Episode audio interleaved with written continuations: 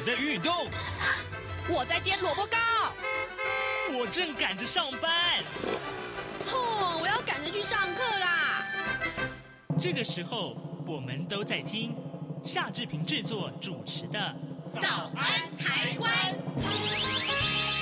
早安台湾带给你最热门的时事访谈，最感动的人物专访，最直接的民意表达。对，让我们一起收听《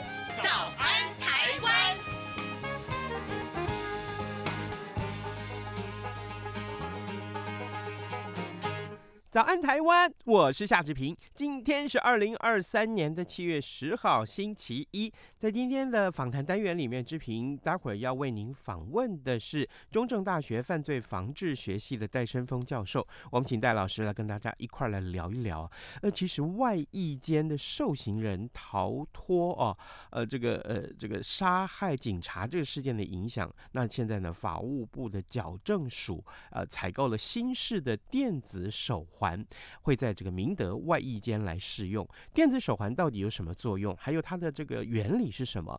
好，待会儿我们就请戴老师来跟大家说明啊。正好，正好，今天的两个平面媒体的这个头版头条也都跟外溢间有关，那真的是非常非常的巧合啊。我们来看一看联合报的这样内文，告诉大家说，呃，在发生在二零一四年的台北市夜店的杀警案，其中呢涉案者。易宝红，他服刑两年多之后获准到外役间去执行，但基层警员就抱怨说，学长是不是白死了？我们国民党的这个总统参选人侯友谊昨天也表示说，杀警案呢、受刑人可以移到外役间，这是什么样的不公不义的制度呢？红海的创办人郭台铭，他也指出，这就是民进党给人民的司法正义吗？而民进党的总统参选人赖清德昨天则是表示说，该停止就要停止，该修法杜绝就应该要修法。重罪犯呢、呃，应该要实实在在的服完一期，不能走旁门左道。民众党的总统参选人柯文哲也说，这就是不对啊，规则要讲清楚。那么法令不对就拿出来修，到底是哪里不对呢？出现这种情况，我们相信制度，不要相信个人。让我们来再来看看这个易宝红啊，他是因为杀警案呢、呃，这个判刑了九年，那服刑两年多之后获准到武林外役分监执行，那么这就让基层的这个远景去强烈的反弹。外界质疑说，去年了啊，这是两个不同的案件，一个是九年前，一个是去年。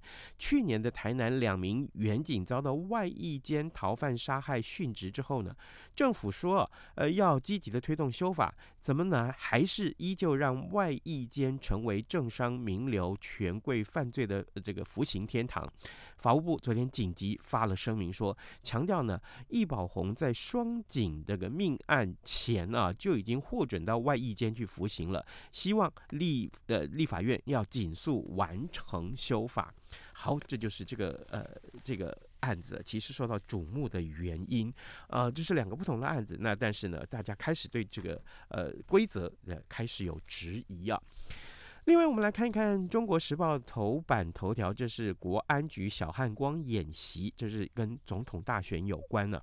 二零二四的总统大选将到了，那么呃，国安高层在九号透露说，为了强化维安任务啊，那么防范组织型还有孤狼型的这个犯罪的攻击模式，呃，国安局已经召集了警政署、调查局还有地方警局的代表，启动了安维八号相关作业，并且进行兵推，呃，大规模的兵推的这个实兵验证了，呃，这个小汉光则在下个月的这个呃月初要举行，这就是让。这个大选维安滴水不漏。好，现在时间已经是早晨的七点零四分三十二秒了。我们先进一段广告，广告过后马上就回到节目的现场来。台北二零二三第三十九届亚洲国际邮展将于二零二三年八月十一日至十五日在台北世界贸易中心展览一馆 A 区盛大展出。本次邮展主题为“方寸世界，任君遨游”。现场除展出国内外各类珍贵邮票及来自世界各国特色摊位外，每日并有导览活动、艺文表演、邮票设计师签名会、舞台秀及集邮 DIY 体验营等活动，充满趣味及热闹氛围，是今年夏天大小朋友不可错过的游乐盛会。早安，台湾，你正吃着什么样的早餐？吐司加火腿蛋，咬一口，然后收听中央广播电台。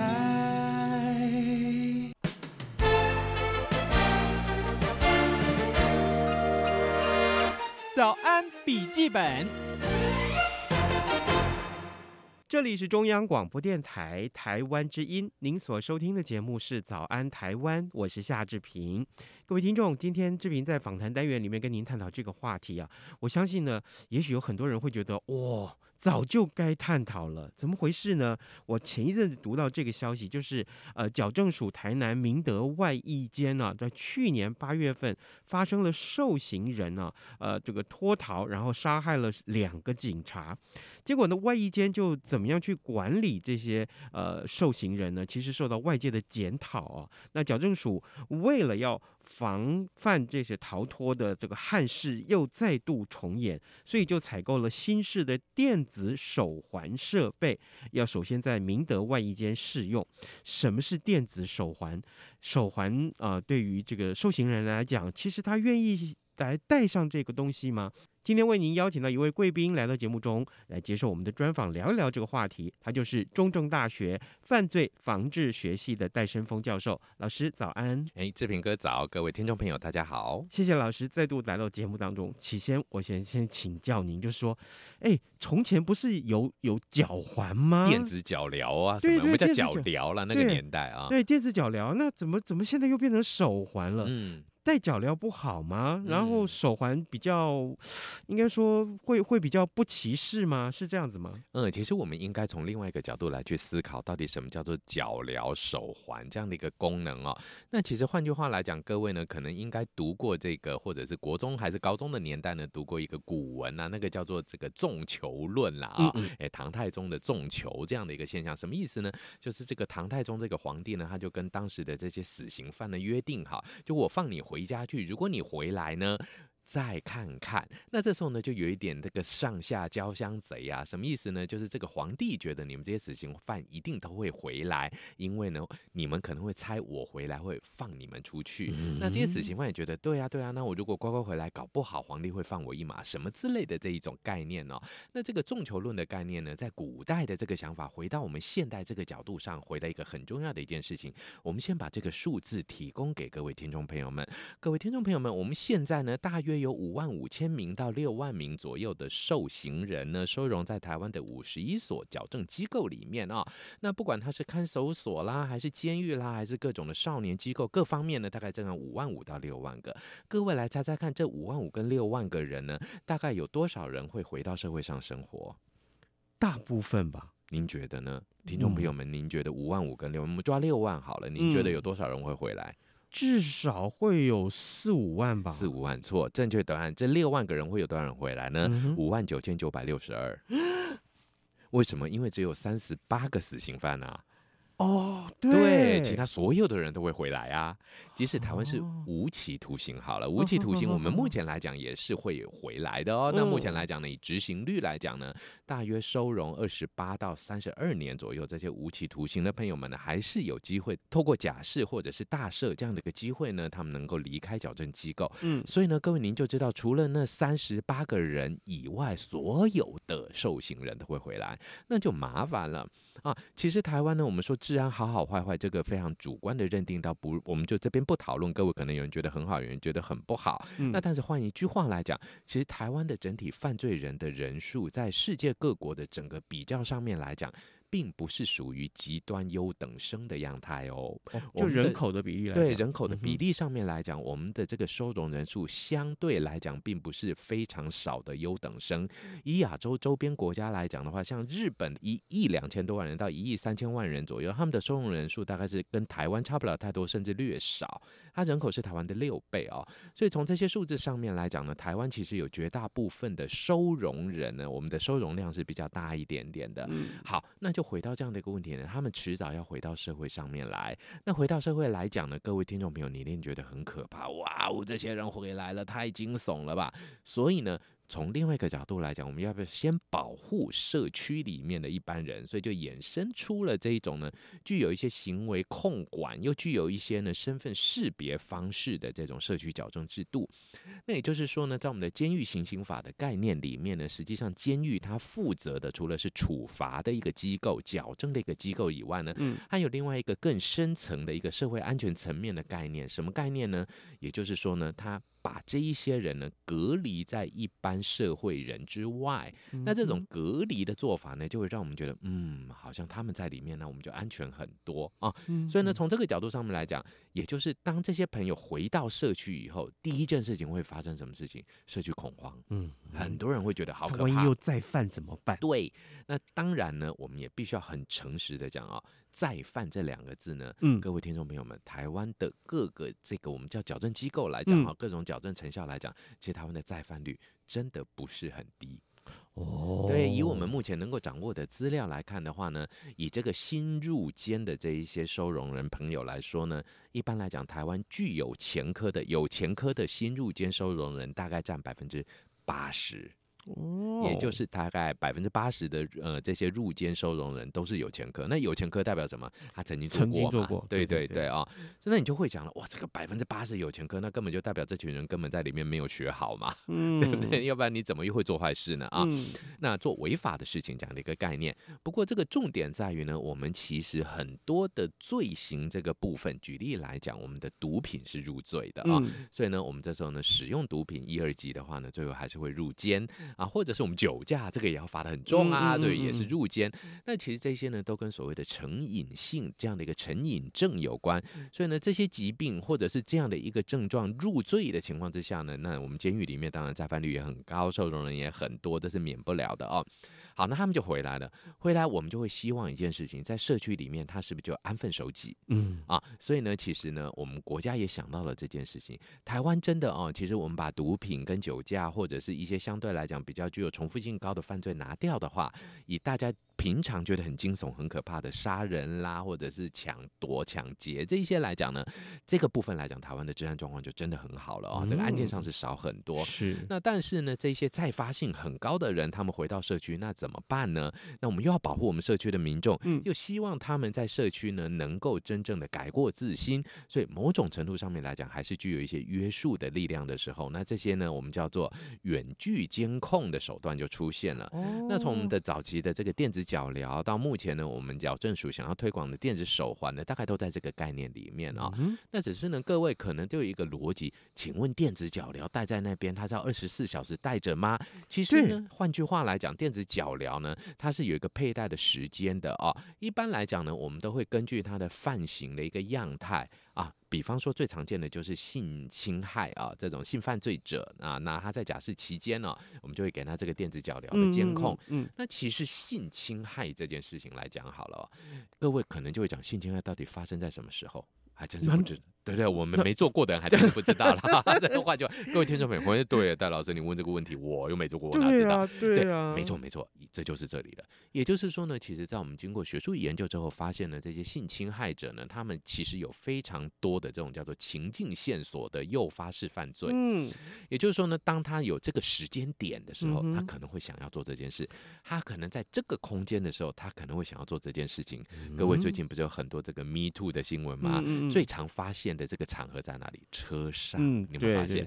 再来什么东西呢？开车过程中往隐秘处，哎、嗯，那这些呢？也许未来会不会 me too？干脆我们就戴手环，当你上车的时候，你的车子就哔哔哔哔哔，还会引起对方的注意，来提升一点点警觉性。哈，那所以从这些角度出发呢，所谓的电子脚镣或电子手环呢，它的佩戴是具危险性的时间、环境、地点的时候的一个监控。哦啊。所以呢，换个角度上面来讲，还不是二十四小时，大家觉得哇，带电子脚镣那怎么睡觉？一个卡在那怎么睡啊？对，啊、其实那个时候呢，是可以做一个卸除，或者呢是可以做另外一个管理的一个方法哦。而且如果说他带着电子脚镣，今天天气很热，我穿短裤，那我的脚上不就出现了那个脚镣吗？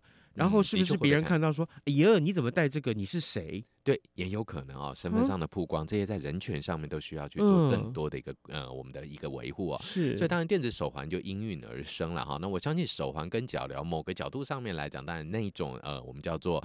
注目性啊，引起注目程度的确是可以降低，但是整体的这个我们叫做呢适度的隔离、适度的身份提醒，以及适度的这样的一个身份或者是行踪管制啊，这个部分来讲呢是值得被肯定的啊，这个是我觉得我们可以去往这个角度来去思考的。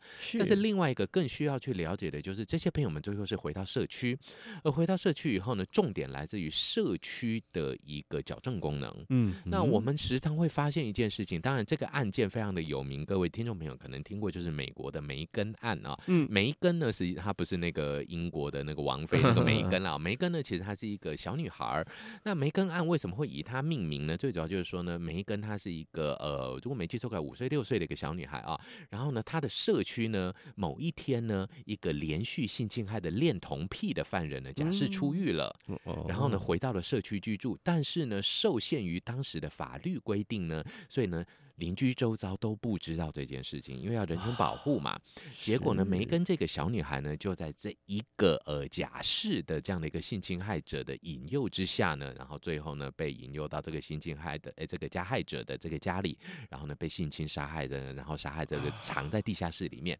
那梅根的家人当然就找不到啊，那最后呢用了非常多的方法以后，终于发现自己的女儿这样子的一个受害的一个状况，当然非常的痛心哦。嗯、所以呢，当时他们就极力的呼吁。一般市民也有知的权利，所以呢，如果我先知道了这个当事人他是这么危险的人，我当然赶快搬家啦，或者我当然要跟梅根讲说，你要小心哦，这个叔叔你一定要避开他，那是不是这个悲剧就不发生了？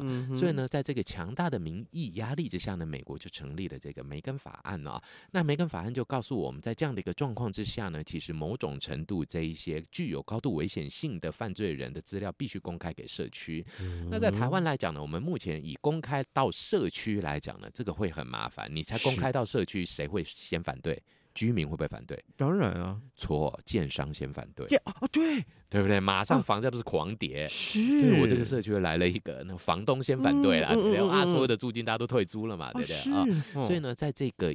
亚洲哦，我们这个算是这个集居性哦，也就是这种大家人口比较稠密的地方哦，这种资料的公开，那个震撼度会远大于美国这种地广人稀的地方。所以其实台湾目前的做法，大概还是来自于这个资讯呢，会在警方这个地方，至少地方派出所要有控管的这样。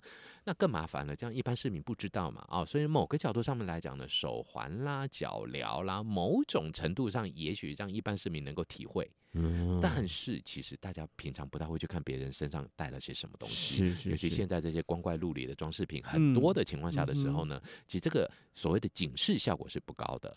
那另外一个角度上面来讲呢，它的这一个监控效果就成为主流了。嗯、那但是监控我们又要多监控？嗯。对，这就是我想请教你老师的，嗯、就是说，假定说监控是呃这个像像手环，它二十四小时戴在这里，好、嗯，它会它会发出讯息吗？嗯、会像触电的感觉去提醒那个呃戴手环的呃这个犯罪嫌人哈，说是说哎。你你如果想要怎么做的时候，做什么事情的时候，嗯、你就要受到警告，是这样子吗？嗯、我的认知，嗯，其实我们都以为是这样的，哦哦其实并不是的啊。哦、那换句话来讲呢，这些手疗呃手环或者是脚疗的一个作用呢，最主要是结合大数据的运算啊，也就是说人们都会有一个呃习惯性的一个行踪，比方说呃志平哥，您今天来上班这条路。那你可能每天都开这条路，那在大数据里面输入这条路就是你百分之百会走的一条路径，是非常安心的。好，那我们今天到了央广也没什么太大问题。可是今天蛮奇怪的，你也许呢，你三百六十五天有三百六十四天都在同一个路口右转进央广，嗯、为什么某一天呢，你却选择绕路了一大串从后山进央广？那很有可能那一条路就是什么意外之路。嗯、所以呢，所有的这些手镣呃手铐啦，哎不，我们叫手环啦，或者脚镣呢。嗯它在做的就是这些计算功能，在计算你呢日常所经之路之外，你是不是做了额外的行动，或者走陌生的道路。那这时候想必，也就是说，我们今天呢做了每天都做的事情，那个然后每天都没发生犯罪事件，那代表这是一个相对危险性比较低的。那如果你今天忽然间，哎，你去了一个很奇怪的地方，嗯嗯，或者说你这条路线呢偏离了你常走的路线，举个例子来讲，像韩国来说，他们是用卫星做监控哦，所以呢，比方说我们今天发射的电波讯号呢，它的这个 GPS 所在地呢偏离了自己常走的路径超过一百公尺，这时候地方派出所就会有警告，哇，就可以去拘提这个人或询问这个人是否需要协助。精细到一百公尺。对，在韩国，我们那时候呢是韩国那边的警官来跟我们做交流的时候提到他们的这个做法。那那韩国还有一些更我们不能接受的，他们有这个晶片植入啊，比方说他们会在这个嫌疑人的身上植入晶片，更方便警察呢在这个呃做临检的时候很快速的掌握对方的身份等等哦。那当然这些做法呢，随着呃每个国家有不一样的人权观点，或者是我们的科技观点呢有不一样的做法，但是整体上面最重要的在哪里呢？也是希望这些呃我们叫做。更生人们哦，他们能够在社区里更生。其实换句话来讲，我们也必须要很诚恳的承认一件事情：监狱其实就像大家想象中的，它很像一所所谓的犯罪大学，因为他身边都是犯罪人嘛哈。所以呢，大家东聊西聊，东扯西扯的。举个例子来讲，比方说我们最常讲毒品好了啊，那毒品通常一般啦，第一次进去以前就我就我认识一个药头，他给我药，然后我就能吸毒了。嗯，哎，那进去以后同寝有十个人啊，那都是毒品的。那就有十个摇头了啊，然后呢，再进去一次，十个摇头变二十个摇头了，那不是快得很吗？啊，所以的确有人这么说哦，所以说监狱里面的龙蛇杂处哦，那所以呢，它就有点像是一个犯罪深造版这样的一个概念。OK，这个认知也的确是矫正上我们需要去努力的地方。但是呢，更重要的事情是，最后他们总得回社区嘛。对，那社区怎么样去学习跟他们共处？那重点在于呢，他们这些更生人们怎么学习跟社区共处？嗯，这两件事情都是需要去学习的，所以呢，我个人来讲呢，对于这个民德万义监呢，或者各方面的这一些呢，社区矫正型措施的推广呢，我觉得还是有其必要去承担风险的一个必要的施策。了解，各位听众，今天早上视频为您邀请到中正大学犯罪防治学系戴伸峰教授来到节目当中。啊，每隔一段时间，戴伸峰老师都会来到节目中跟大家聊有关于犯罪防治的一些话题，特别是啊，呃，这个今天我们要聊的就是。电子手环，我们刚刚提到脚镣这件事情，还有手环这件事情的时候，其实大概有没有，特别是针对哪一种的这个犯罪形态的更生人，他们才会佩戴这样子的手环跟小脚镣？呃，目前呢，我们大概是以这个性犯罪者啊，因为换句话来讲呢，他的再犯率偏高，而且呢，他的这个伤害性偏大哦，所以呢，还有另外一个角度，什么东西？他的行为可预测性比较高。嗯，哦，其实呢，各位可能就会去了解一件事情，就是说犯罪这件事情到底是怎样的发生啊？那其实犯罪这件事情呢，它是有一个固定的一个行为模组，尤其像性侵害犯罪来讲的话呢，我们通常会发现非常重要的一些特定的模组哦，比方说呢，它有一个固定的时间性啊。那大家可能就有听过那种呃，这个是古老的传说，什么月圆之夜有狼人呐 啊？哎，其实呢，某种状况之下，某些环境的确会带来这一些性的高涨。那如果对于我们，呃，不管我们这些加害者或者我们一般人来讲，其实一般人也有性欲的这个高峰或低潮期啊。嗯嗯嗯，那这是一个循环的，就是当你消耗了，那他可能就可以平稳一阵子，然后最后又慢慢累积，又再上来。那这些时候呢，我们就可以运用这一种他的行为习惯，或者是曾经犯下案件的一些地点跟类型。举个例子来讲，有些是陌生情境的呃性侵害犯罪啊，最常见的呃，比方说像我们比较知名的案件就是。是两三年前，这个长荣大学的女学生啊，在这个灰阴暗的高铁路旁边被性侵致死的这个案件。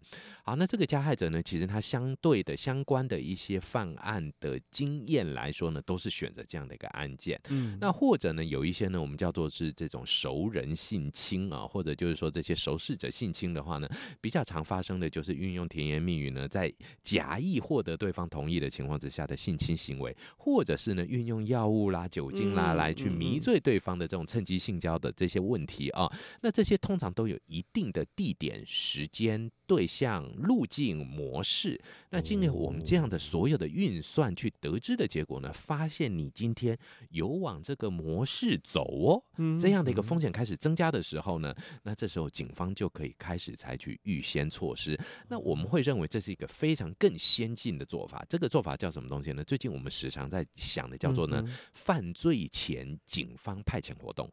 哦，犯罪前警方派遣活动。对，我们现在呢，警方的一个角色比较是属于犯罪事件发生后侦查、协助啊，什么什么什么之类的啊。那但是呢，现在欧美呢，或者是一些先进国家呢，开始做到的就是叫做犯罪前警方派遣活动。这个概念呢，其实会压根改变警政署这个署的存在。我们举例来讲哈，这个我们很好笑，每次都会这样讲啊。我们尤其警政署有时候聊天就聊到什么东西，请问这个警政署哈？那我们这个地方警察局哦，派到哪个地方哪个县警察局以后呢？那个地方这个人就不用升官了。你猜哪里？我不太知道，对不对？对对对。我们每次笑笑讲，派到澎湖就完蛋，那连犯罪都没有啊。如果你的基数是零，那你永远就是零。那你要怎么样？改善呢？哎、欸，所以呢，你如果说澎湖有十年、二十年难得发生一件事情的，那你根本就没有案子可以办，那干脆去那干嘛？养老。所以呢，很多时候呢，在我们这种绩效改善制的这个概念之下的时候呢，我们的警方的确会相对来讲，对于这种犯罪前的警方派遣活动，其实相对来讲比较会有点抗拒感。因为我去了就没犯罪了，对，那我干嘛去？嗯、那我的业绩在哪里？请问我的业绩叫做不犯罪了，没犯罪了。那好吧，整个台北市都不犯罪了，然后呢？那是什么意思？代表不用警方了吗？但是我警方先去努力了耶，代表我没有让犯罪发生了，那我就让所有的犯罪停留在零。那你在凶我说你根本没改善啊，永远都是零，你在干什么？这也不对啊，对啊。可是如果连犯罪都不会发生，嗯、那民众的观感就就会变好啊，应该更好才对啊。对，所以呢，我们才说呢，其实，在各种的角度上面来讲，嗯、这种警方绩效制度，嗯，或者是呢民意满意度这些，其实未来都应该成为是另外一种可以被参考的指标，或者是社会安全网的社会安全性的一个保护性等等。所以其实呢，我们虽然讲到的是一个再犯或更生人的这个小小的一个手环跟脚镣，嗯，其实它最后背后所带来的矫正制度，甚至到警政制度，嗯，整体都会是一个非常非常大的话题。哇！原来这几块是可以牵连在一起的，对，而这些牵连在一起呢，很重要的就是跟我们生活息息相关的，就是安全的社会。是是是，好，各位听众，今天早上志平为您邀请到中正大学犯罪防治学系的戴生峰教授，我们从电子手环、电子脚镣开始谈起啊，呃，真的，呃，毕竟不是在这个领域里面啊，所以呢，志平今天算是这个长了很多见识。是，比如说，呃，这个电子脚镣是什么时候才会这个发出警讯啊？嗯、或者说，呃，这个真的经过统计会在什么时候，呃，这个呃再犯啊不好的行为的时候，嗯、那么这个电子手环或脚镣才会产生它的警示作用。其实啊，这个真的，大家也许的去多多了解这些个相关的措施之后，你你就。会发现说有很多不必要的攻击啦，或者说不必要的这个呃，对于这些个采取这些措施有不必要的反对的声音的话，其实多少都可以化解啊。呃，也谢谢呃戴老师告诉我们这么多的这些关联，电子脚镣啊，电子手环啊，其实可以跟警政的整个呃改革会有很大的影响。是的，谢谢谢谢老师跟我们的分享，谢谢。谢谢。早安，台湾。正吃着什么样的早餐？吐司加火腿蛋，咬一口，然后收听中央广播电台。早安，暴马仔。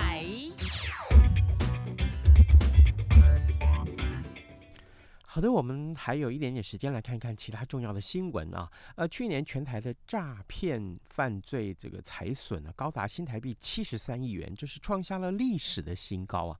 那么诈骗已经成为国安的问题了。那么蔡英文总统今天上午将会在行政院副院长郑文灿的陪同之下呢，去视察刑事局啊，听取打诈的策略还有绩效的简报，那么并且颁发慰问奖金。那么这是顾总统李登辉他造访刑事局之后呢，二十多年来啊，再有总统到访啊，因为适逢大选年，所以格外的引发了政治的联想。这是今天另外也跟刑事有关的一个重要的新闻。